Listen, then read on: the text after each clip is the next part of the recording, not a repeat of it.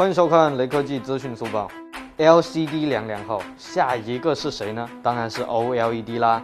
三星电子申请了名为森森 TIFF 的商标，这是一种智能手机显示屏。目前尚不清楚这种显示屏的类型，没有出现 OLED 一词，可能意味着一种全新的显示技术将问世。可能在某一天，我们评测新手机的时候，就会大喊一句 “OLED 永不为奴”，那时爷的青春就真的结束了。最后，扫码关注雷科技公众号有福利，关注并回复一亿像素即可获得红包，手快有，手慢无哦。